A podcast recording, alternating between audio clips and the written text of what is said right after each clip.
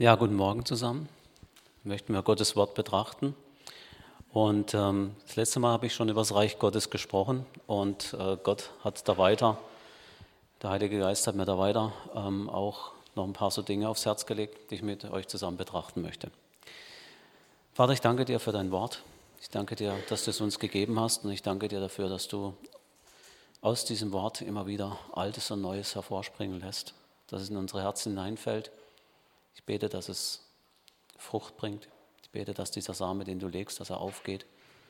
Und ich bete, Geist Gottes, dass du dieses Wort in uns bewegst, dass es Kraft bekommt, diese Kraft zu verändern. Amen.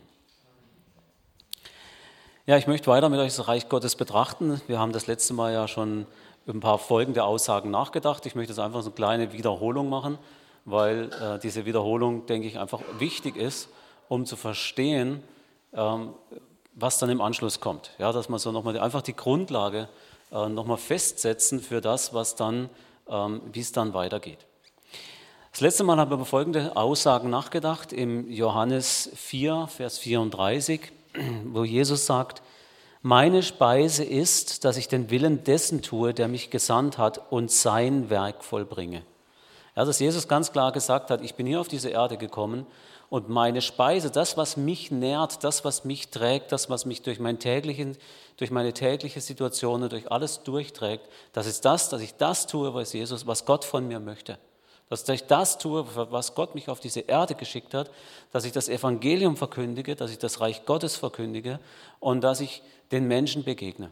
Und im Endeffekt natürlich dann auch den Weg ans Kreuz, damit diese Beziehung zu uns Menschen auch möglich wird. Also das Reich Gottes ist nicht Essen und Trinken, sagt auch Paulus irgendwo an anderer Stelle.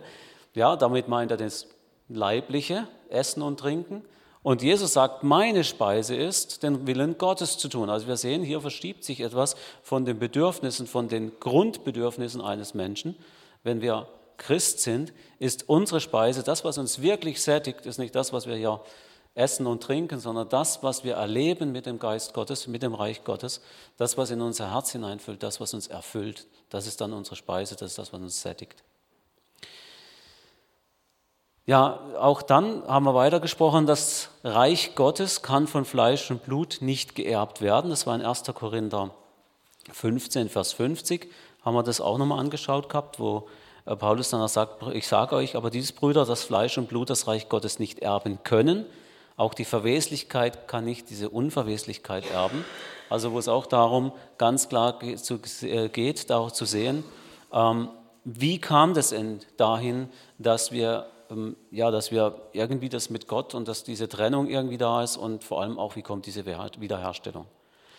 Ähm, damit haben wir angeschaut gehabt, dass auch im, im 1. Korinther 15, Vers 45 da steht, der erste Mensch, und damit ist Adam gemeint, wurde zu einer lebendigen Seele. Also durch diesen Sündenfall wurde die Beziehung zu Gott unterbrochen und er wurde zu einer lebendigen Seele. Wir sehen, irgendwas ist da abgefallen, nämlich der Geist, die Verbindung zu Gott, diese geistliche Verbindung, die wurde getrennt und Adam wurde zu einer geistlichen, äh, zu einer, zu einer äh, lebendigen Seele.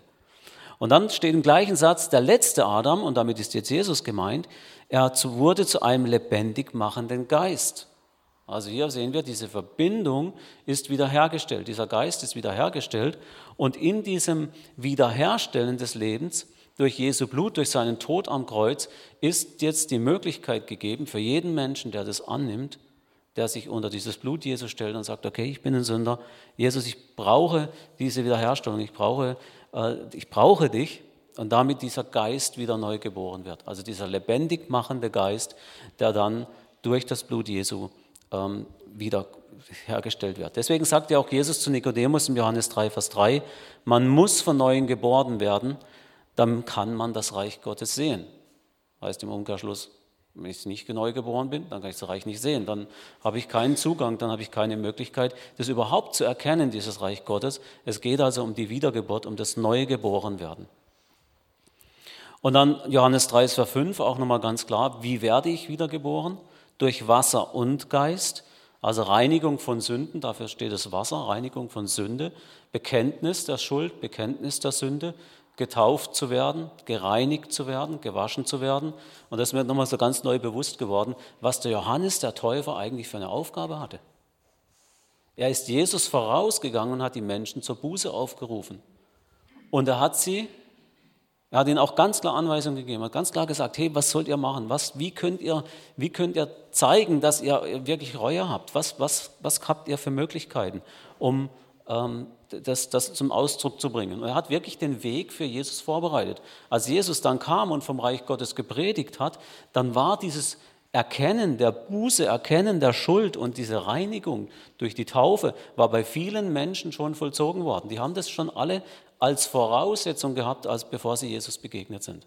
Das hat mich nochmal so begeistert, wo ich einfach gesehen habe, Jesus ist nicht da reingekommen und dann musste erstmal irgendwo äh, anfangen, weiß ich, aufzuräumen und erstmal klarzustellen, was ist denn Sünde und wie müssen wir das machen, sondern Johannes der Täufer, der war vorher schon vorausgegangen und wenn er das lest, da waren Menschenmassen, die, die ihn in der Wüste besucht haben an Jordan, die sein Wort gehört haben und die, die, die, die gesagt haben, ja, wir, wir müssen was tun, wir, wir sind schuldig, wir, wir, wir, es hat sie überführt. Und da wurden sie erstmal im Wasser gereinigt und äh, der Geist des Menschen wird geboren, wiederhergestellt, so wie Gottes ursprüngliche Schöpfung war vor dem Sündenfall.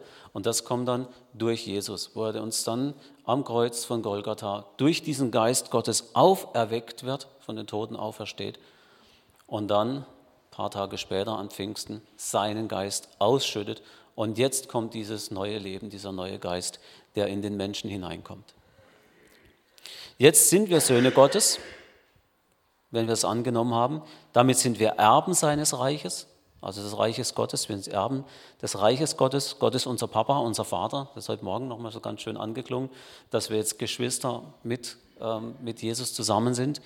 Und ähm, der Geist bezeugt es in uns, ist auch nochmal diese Gewissheit. Ja, wir wissen, wir leben mit diesem ewigen Gott. Es ist, wir werden in die Herrlichkeit mit ihm eingehen. Und auch da nochmal, ja, das habe ich das letzte Mal auch schon so ein bisschen betont, ja, was für eine Vermessenheit eigentlich, so etwas hier hinzustellen, zu behaupten, ich bin Christ und ich komme in den Himmel, ich werde in der Ewigkeit bei Gott sein.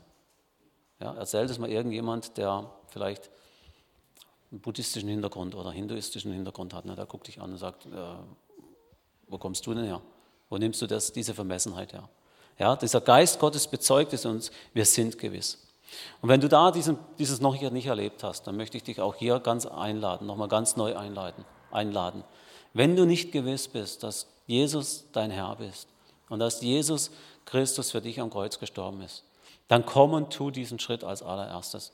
Setz die Voraussetzung, dass du in diesen Himmel hineinkommen kannst. Setz die Voraussetzung, dass in deinem Herzen diese Gewissheit ist, ich bin wiedergeboren, ich gehöre dazu, ich bin ein Bruder, eine Schwester von Jesu. Und das ist nochmal ganz, ganz wichtig. Ja, was passiert dann, wenn wir in diesem Reich drin sind, in diesem Reich Gottes? Wie, wie sieht es aus? Was ist das? Ja, das Reich Gottes begründet sich in Beziehungen. Ja, also in Beziehungen wird das Reich Gottes sichtbar. Zuallererst natürlich die Beziehung zwischen mir und Gott oder zwischen dir und Gott. Also diese persönliche Beziehung zwischen dir und Gott, darin wird als allererstes dieses Reich Gottes sichtbar. Und dann, dann wiederum aber auch nicht nur zwischen dir und Gott, sondern wenn es zwischen dir und Gott diese Beziehung in Ordnung kommt, dann wird es Auswirkungen haben. Dann hat es Auswirkungen in die Beziehungen, in denen du stehst, in denen du lebst.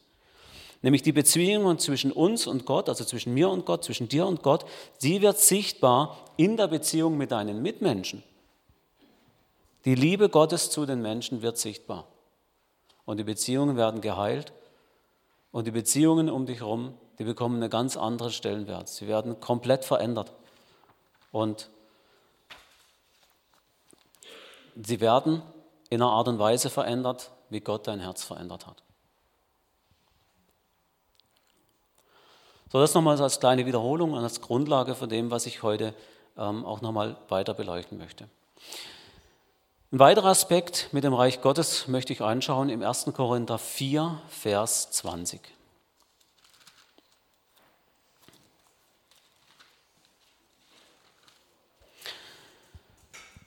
Da haut Paulus eine Aussage raus und als ich dieses erste Mal so gelesen habe, habe ich gedacht, wow, ja. Das Reich Gottes besteht nicht in Wort, sondern in Kraft.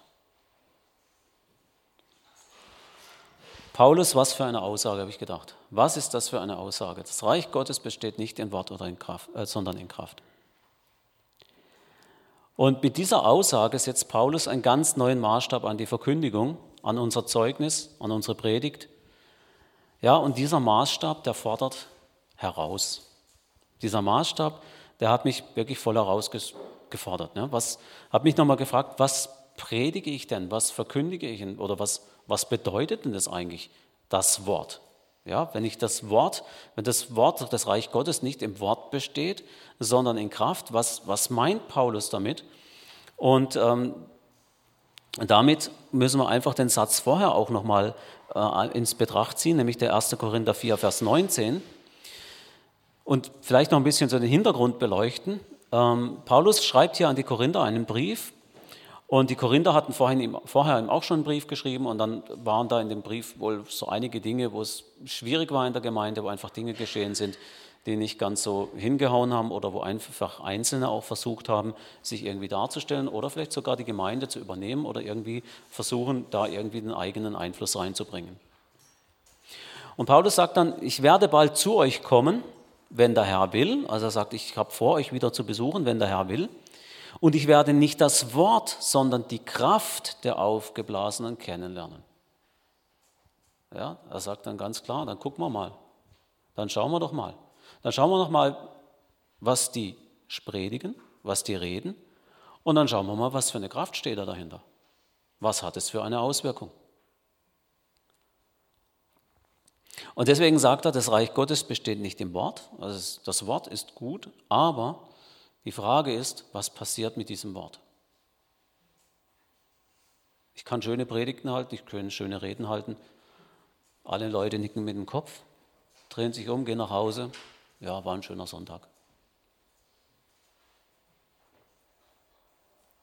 Frage, hat sich die Zeit gelohnt hinzusitzen? Ja, vielleicht war was Interessantes dabei, was man gehört hat. Aber die Frage ist doch, hat es Auswirkungen? Hat es Kraft in meinem Leben? Bewirkt es irgendwas? Hat es irgendeine Konsequenz? Hat es irgendeine Reaktion?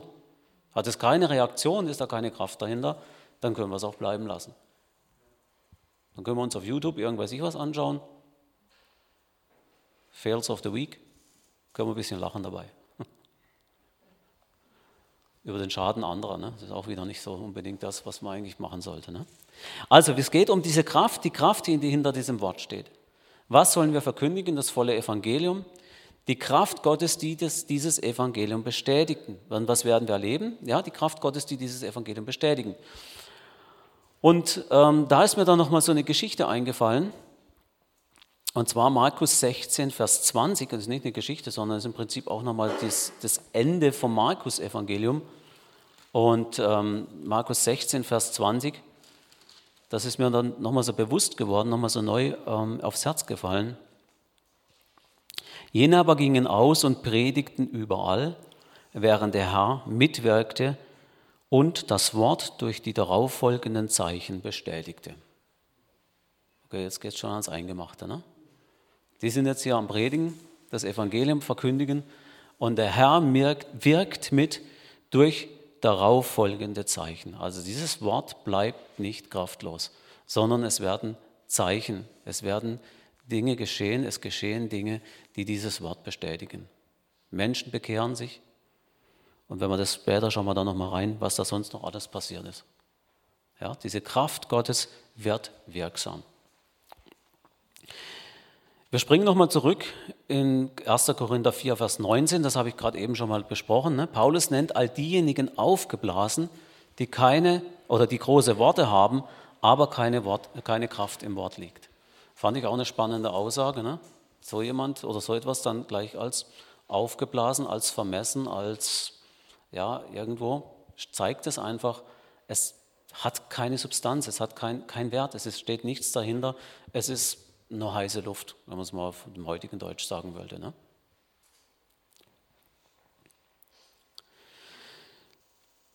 Das hat mich dann nochmal so drauf hingeführt oder nochmal so über ins Nachdenken gebracht ja, was sollen wir denn dann redigen, predigen? Was sollen wir denn denn reden? Was, was ist denn der, die Grundlage, auf dem unsere Predigt, auf dem unser Reden, unser Zeugnis, unsere, unser Bekenntnis besteht?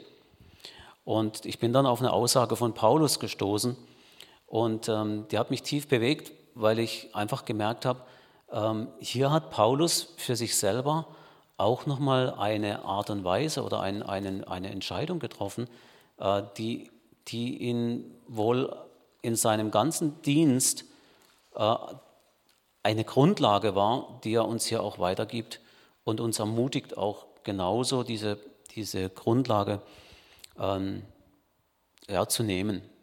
1. Korinther 4, Vers 19. Nee, nicht 19, Moment, Entschuldigung. 1. Korinther 2, 1 bis 5. 1. Korinther 2, 1 bis 5.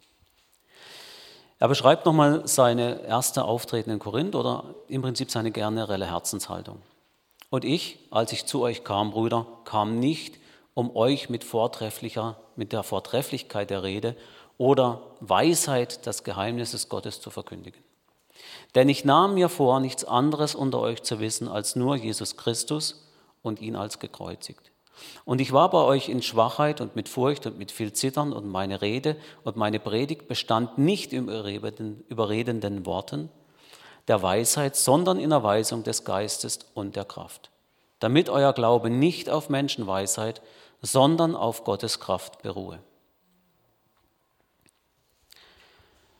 Ja, hier redet Paulus ganz klar von sich selber. Er betont, ich verlasse mich nicht auf meine Redekunst. Ich verlasse mich nicht auf meine Weisheit. Ich habe da wirklich eine Entscheidung getroffen zu sagen, meine Redekunst, meine Weisheit, die habe ich abgelegt.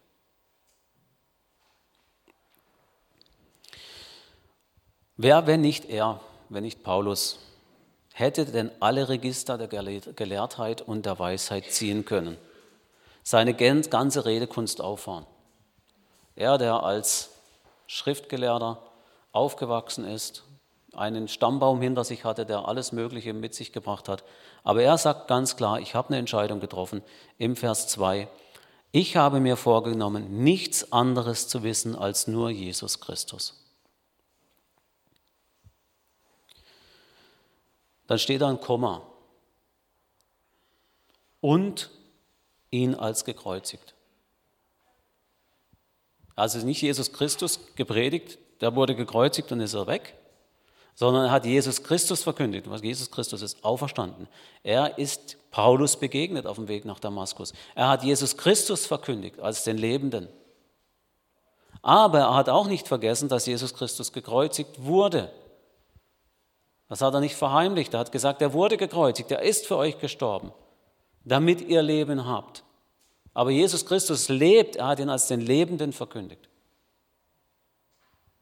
Und er hat diese Tod am Kreuz mitverkündigt. Das war Teil seiner Verkündigung. Deswegen schreibt er hier, und ihn als gekreuzigt. Aber gepredigt hat er Jesus Christus. Und dann ganz klar, nicht mit überredenden Worten der Weisheit, Vers 4, sondern in Erweisung des Geistes und der Kraft.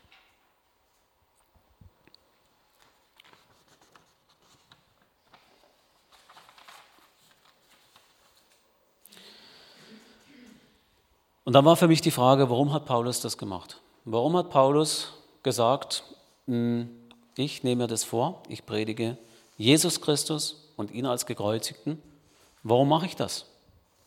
Warum nimmt Paulus das vor? Und wir sehen das, Paulus begründet das nämlich auch gleich nochmal im Vers 5. Im Vers 5 gibt er uns ganz klar die Aussage, warum er das so tut, damit dein Glaube nicht auf Menschenweisheit, sondern auf Gottes Kraft beruht. Es ist unheimlich wichtig, dass wir verstehen, dass unser Glaube auf Gottes Kraft beruhen muss und nicht auf Menschenweisheit. Unsere Predigt, unseren Dienst, unsere, alles, was wir tun, unser ganzes Leben, es muss die Kraft Gottes widerspiegeln, dass die Menschen die Kraft Gottes sehen in diesem ganzen Thema. Und nicht irgendwelche schönen Worte, nicht irgendwelche äh, dahergeholten oder, oder Auslegungen, die wir irgendwie hierher nehmen, sondern der Glaube jedes Einzelnen muss auf der Kraft Gottes der Veränderung in seinem Herzen beruhen, damit die richtige Grundlage gelegt ist. Und da kommen wir zu uns selber. Da kommen wir jetzt zu uns selber. Jeder, der diesen Glauben an Jesus Christus hat, kann sich die Frage stellen, was ist denn mein lebendiges Zeugnis? Was ist denn mein lebendiges Zeugnis? Wo ist mein Zeugnis, wo ich sagen kann, ich habe diese Kraft Gottes erlebt in meinem Leben und sie hat mich verändert. Sie hat mich herausgeführt. Bei mir war es Pornografie. Ich war so tief drin.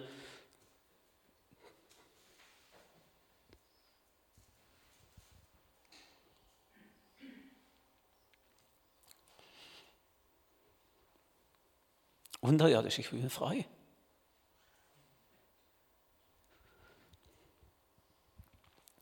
Das ist diese Kraft Gottes. Die Kraft Gottes, die uns herauszieht, die uns frei macht.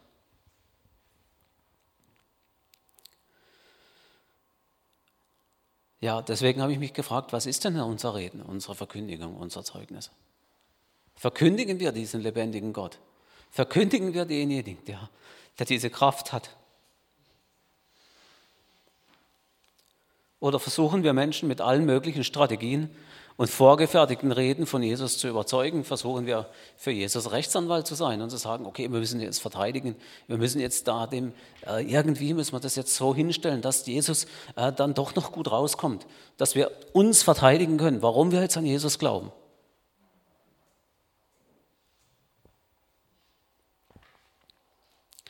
Haben wir vielleicht schon alle möglichen Antworten auswendig gelernt? Ja, auf die meistgestellten Fragen dann die passenden Antworten zu liefern. Wir kommen mit irgendjemand ins Gespräch und wir wissen, da könnte ja die und die Frage aufkommen, es könnte die und die Frage könnte aufkommen. Ja, warum lässt Gott das alles zu und so weiter. Er kennt ja diese Fragen. Und dann gibt es ja immer mal so, okay, was könnte man denn jetzt darauf antworten? Lasst uns doch mal so eine allgemeine Antwort da irgendwie rausfiltern und das ist so das, was wir dann immer raushauen, weil das äh, ist das, was wir gelernt haben und damit, ja, ist es unser Zeugnis, dass wir irgendetwas Allgemeines da rausstreuen, was man von jedem, der irgendwo das gelernt hat, auch wiederholen kann. Oder ist unser Zeugnis das, was in unserem Leben passiert ist? Das, wo wir Gottes Kraft erlebt haben.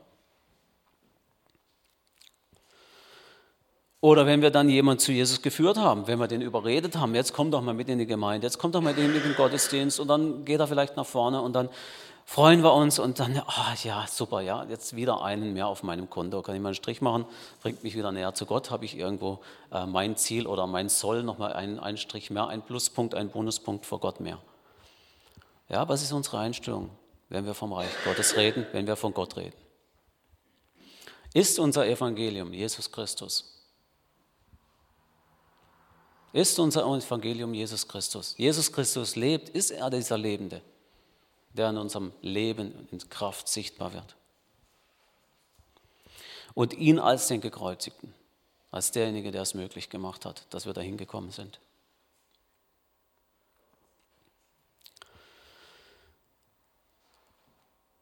In Jesus Christus wird uns das nochmal ganz deutlich gemacht, das ganze Evangelium zu verkündigen.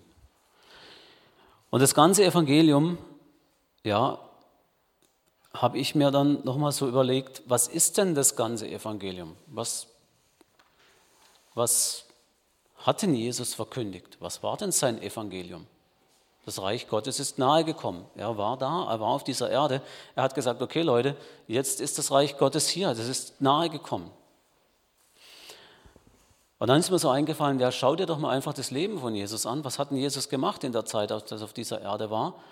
Und ähm, das ist das Evangelium. Das ist genau das, was er getan hat. Das ist genau das, was, was, ja, was wir verkündigen sollen. Ich habe mal so ein bisschen zusammengeschrieben, habe mal so überlegt, das habe es jetzt nicht mal, einfach nur mal so, nicht vollständig, aber auf jeden Fall ähm, so das zusammengetragen, was mir so auf die spontan eingefallen ist. Also Jesus vergibt Sünde. Er geht hin und sagt zum Beispiel zu irgendeinem, der vom Dach, ein Gelähmter, der wird übers Dach in, die, in, die, in, ein Haus reingebracht. Vier Menschen kommen, brechen das Dach auf, bringen ihn zu seinen Füßen und das allererste, was Jesus sagt, deine Sünden sind dir vergeben. Ja, und die Pharisäer und Schriftgelehrten, ne, die kriegen schier ein Herzkasper. Das können sie gar nicht verkraften. Dass Jesus sagt, deine Sünden sind dir vergeben. Aber er kann es sagen, deine, deine Sünden sind vergeben, weil er der alleinige Weg zum Vater ist, weil er denjenigen, derjenige war, wo diese ganzen Sünden auf sich genommen hat. Er konnte sie von diesem Menschen nehmen und sagen, deine Sünden vergeben, ich nehme sie auf mich, weil ich weiß, wo ich hingehe, ich gehe ans Kreuz. Da werden sie festgenagelt, da kommt mein Blut, da wird es gereinigt, das Ding ist erledigt. Ich kann das erledigen, ich nehme es mit. Ja, deswegen kann er zu dem Menschen sagen, deine Sünden sind dir vergeben. Ich nehme es mit, kümmere dich nicht mehr darum, das ist jetzt mein Bier, ich, es ist mein Thema. Also zum ewigen Leben durch den Tod hinaus. Dann sind mir aber auch die ganzen Wunder eingefallen, die Jesus gemacht hat.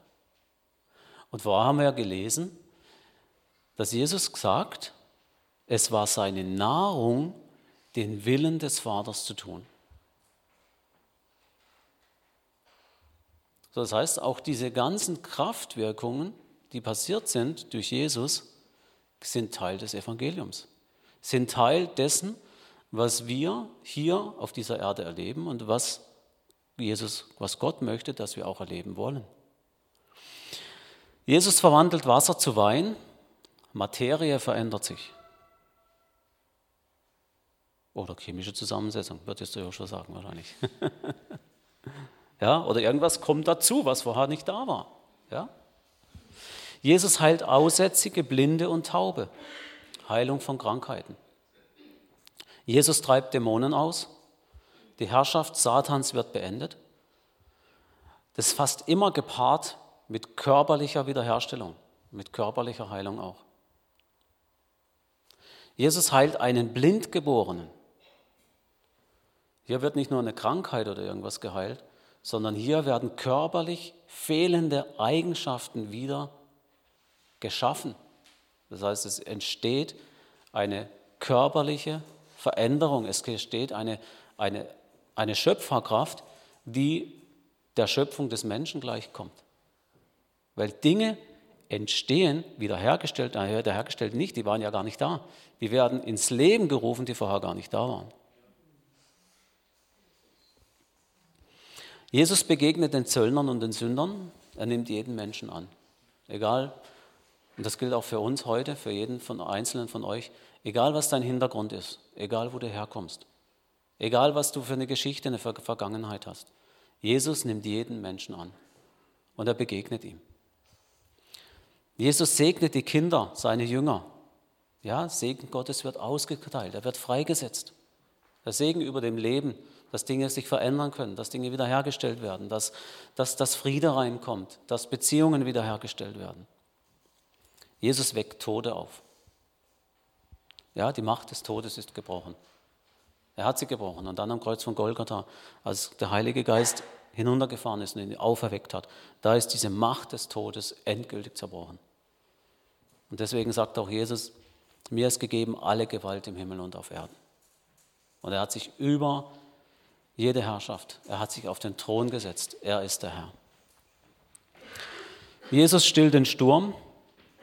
Die Naturgewalten sind ihm untertan. Jesus speist 5000 Männer mit zwei Broten und drei Fischen. Er schöpft aus dem himmlischen Reichtum. So, das ist natürlich jetzt ein riesen, riesen, riesen Anspruch, ne? oder ein Riesending. Aber ich glaube, dass wir uns bewusst machen müssen, dass Jesus lebt.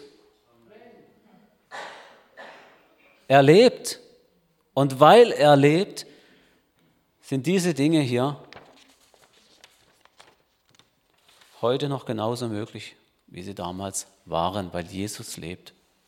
Wenn wir zu ihm kommen, wenn wir vor seinen Thron treten.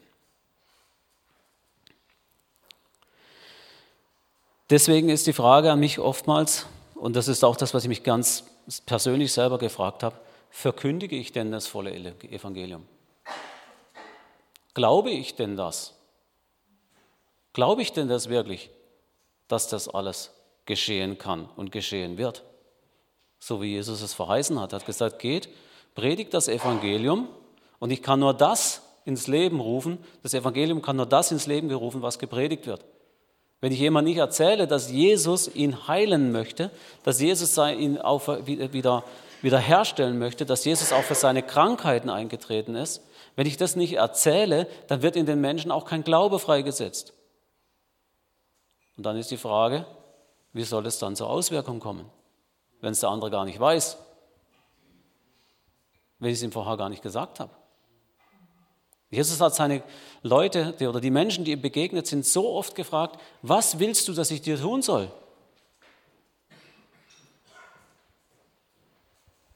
Zu dem einen, Blind, zu dem einen Blinden hat er gesagt,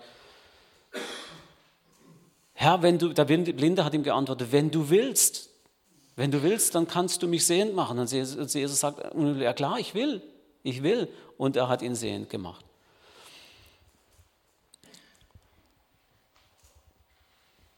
Ja, predigen wir das volle Evangelium. Ist es Teil unserer Verkündigung? Ist es Teil unseres Evangeliums? Und haben wir den Glauben, das auch auszusprechen? Oder bleiben wir vielleicht doch lieber aus eigenem Komfort an der Stelle stehen und sagen, Jesus ist für deine Sünden gestorben und wenn du an ihn glaubst, äh, dann wirst du ewiges Leben haben, komm zum Kreuz, er vergibt dir und dann, ist, dann bist du da, bist, bist im ewigen Leben, hast es geschafft, dann hast du den, den Punkt erreicht. Das ist eine riesen Herausforderung und ich muss da auf meine eigene musste an mein eigenes Herz appellieren und mein eigenes Herz fragen, glaubst du das? Glaubst du das volle Evangelium? Bist du bereit, das volle Evangelium zu verkündigen? Die volle Auswirkung, das volle, was dahinter steht.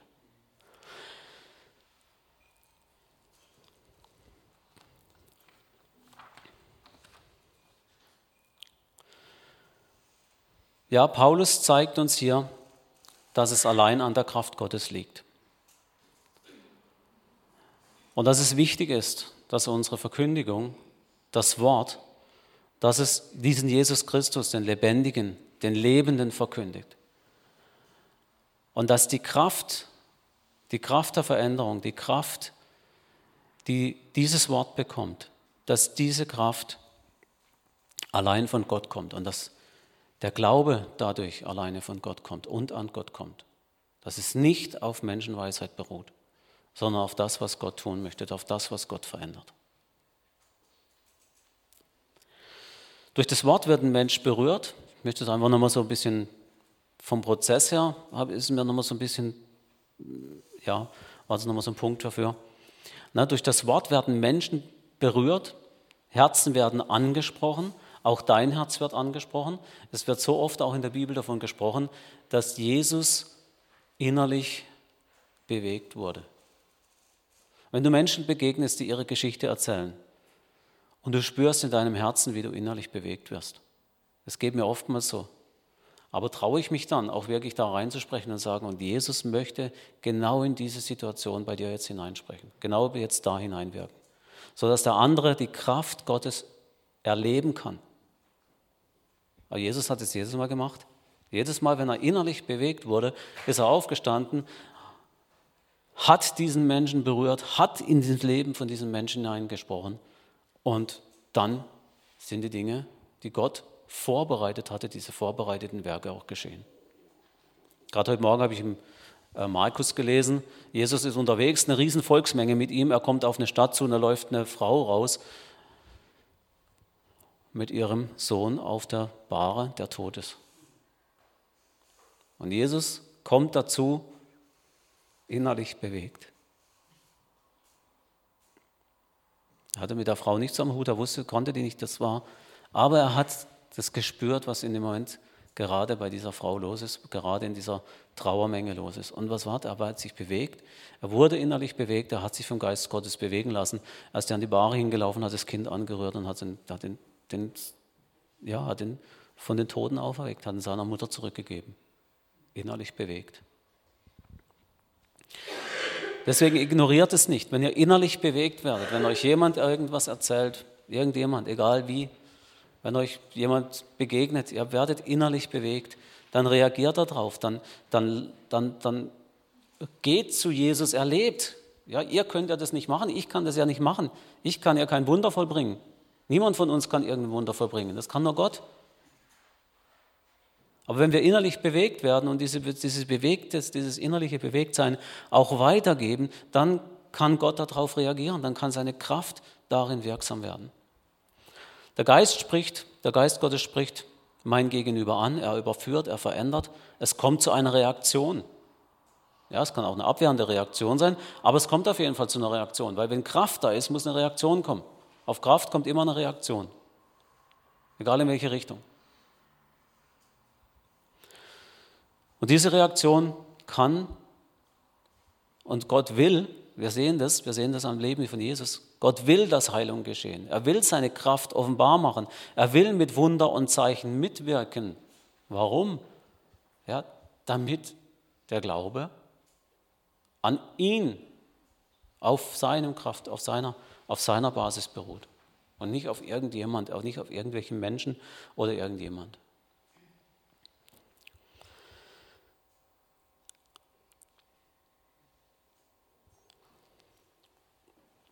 Ich habe da ein Buch, das ich gerade lese.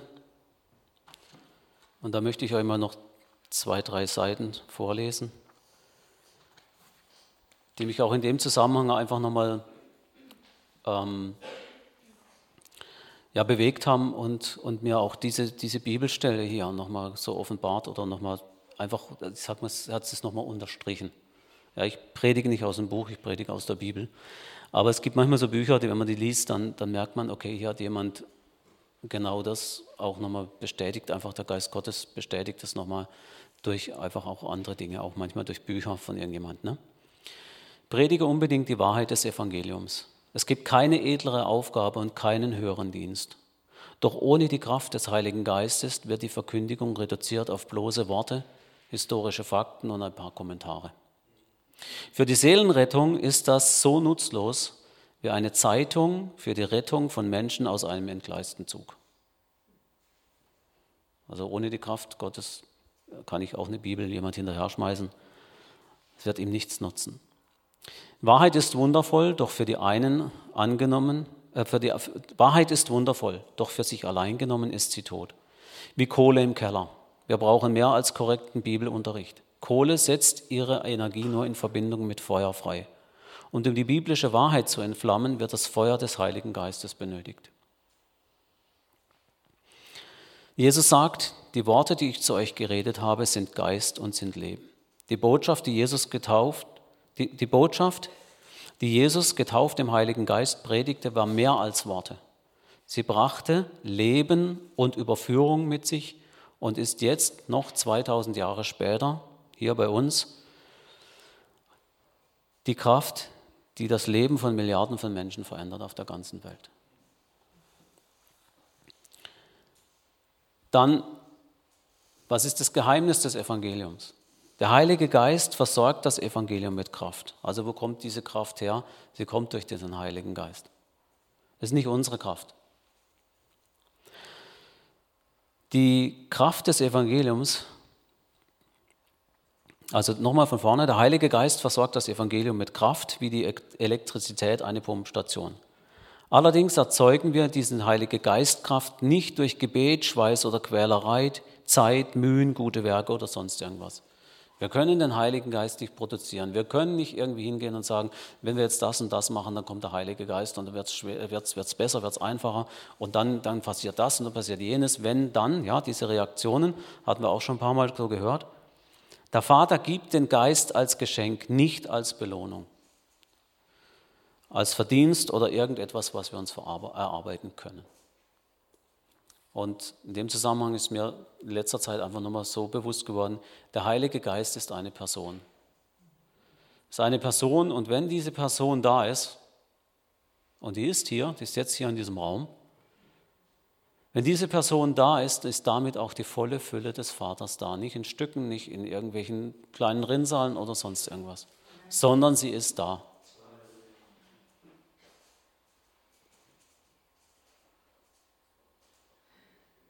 Es ist nicht irgendwas, was wir produzieren können. Es ist nicht irgendwas, was wir irgendwie herstellen können. Sie ist da. Es ist höchste Zeit, dass wir verstehen, dass der Heilige Geist, wer das ist, das ist das Geheimnis, das ist das Geheimnis dieser Evangeliumskraft. Den Geist zu empfangen ist keine Sache des Kämpfens und Schwitzens, es gilt, ihn einfach hineinzulassen. Wir produzieren weder seine Kraft noch seine Wirkung. Alles das ist Gottes Geschenk. Keine guten Werke sind dazu erforderlich. Wenn wir uns selbst so gut machen könnten, dass wir den Heiligen Geist verdienen, dann brauchen wir nicht mehr. Da werden wir nicht hinkommen. Wird nicht funktionieren.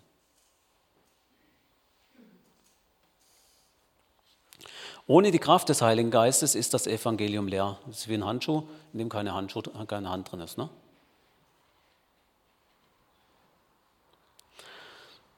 Das Evangelium. Ne? Es hat eine Form der Gottseligkeit, aber nicht die Kraft, um zu retten oder um zu verwandeln. Das Evangelium ist keine menschliche Erfindung oder Unternehmung. Gott ist der Autor der Heilsbotschaft und er hat dann uns Menschen beauftragt, sich sie in der Welt zu verkündigen, das Evangelium zu verkündigen. Der Heilige Geist ist wie die Hand im Handschuh des gepredigten Evangeliums. Die gute Nachricht muss unter göttlicher Salbung verkündigt werden, dann ist, es jedes, dann ist jedes Resultat denkbar. Die Salbung, das ist die, die der Geist gibt. Das ist auch nicht etwas, was man irgendwie erarbeiten, erbeten oder sonst irgendwas kann.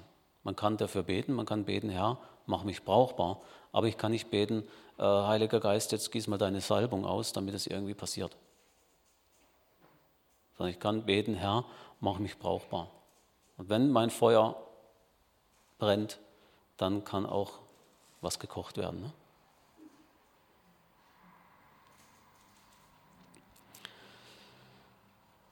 Und das ist, das ist auch die Kraft, die sicherstellt, dass das Missionsauftrag erfüllt wird. Ja, so weit mal hier von diesem Buch.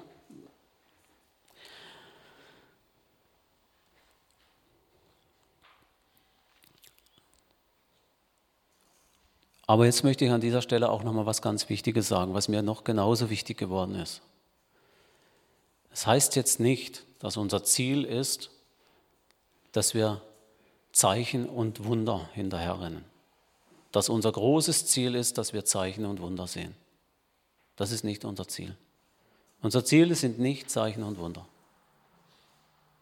Denn wenn ihr in der Bibel lest, ist genau das, diese Zeichen und Wunder, das genau das, wo Gott auch uns, Jesus uns ganz klar warnt in der Endzeit und sagt, es werden viele aufstehen und in meinem Namen Zeichen und Wunder tun.